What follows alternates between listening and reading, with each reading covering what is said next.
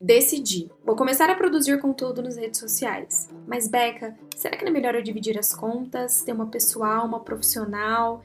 Tem muita gente, eu tenho vergonha. Bom, oi, oi, eu sou a Rebeca Custódio, eu trabalho com marketing para saúde voltado para médicos e dentistas. Hoje eu preparei o chá para a gente conversar sobre isso, tá? Porque eu sei que é a aflição de muitas pessoas a exposição. Então acabam fazendo o erro de separar contas para dividir os conteúdos e não ficar, digamos assim, pessoal demais. É... Vamos ser realistas aqui, tá? Quantas contas comerciais você segue? Quantos médicos e dentistas você gosta genuinamente de acompanhar no online e que mostram somente o lado profissional, certo? Quando a gente é realista e reflete sobre isso, a gente entende que quando há o lado profissional e pessoal junto, a comunicação ela flui de uma forma muito melhor. E por que será que isso acontece? Porque gera identificação e conexão, entendem? É, quando refletimos sobre isso, a gente sabe que a resposta é sobre como é a melhor entrega de conteúdo. Mas ainda assim, ficam muitas dúvidas. Afinal, o que expor e o que não expor? Seu paciente, ele te segue agora, então é super válida essa preocupação, tá?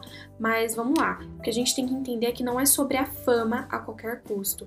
É expor o que você se sente bem com o intuito de compartilhar conhecimentos e experiências. Não é ou ser super sensacionalista e nem mostrar o que você não quer mostrar. É você realmente inspirar alguém.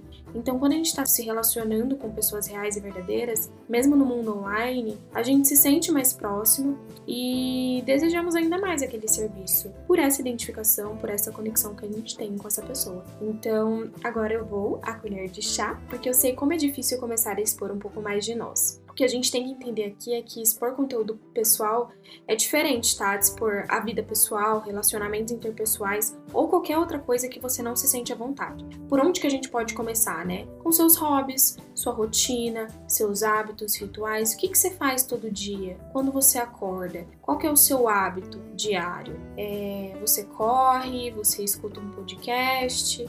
Você, qual série que você está assistindo? Que livro você está lendo? Essas experiências podem gerar conteúdo para o seu paciente, né, para sua audiência. Então, gerar esse tipo de conteúdo mostra para essa audiência um pouco mais de quem você é, sem te expor naquele ponto que você não quer. E esse limite ele é completamente seu.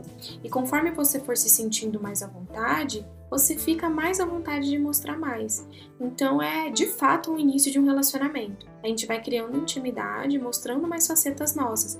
Isso não quer dizer que a gente está criando um personagem. Não. Não é sobre isso, é sobre escolher o que você quer mostrar até se sentir mais confortável para mostrar mais. E se não se sentir em nenhum momento, tá tudo bem também. Então é isso, é, eu finalizo o episódio de hoje com essa reflexão. Não se esqueça que quem é visto é lembrado e quem se conecta com a audiência sai na frente.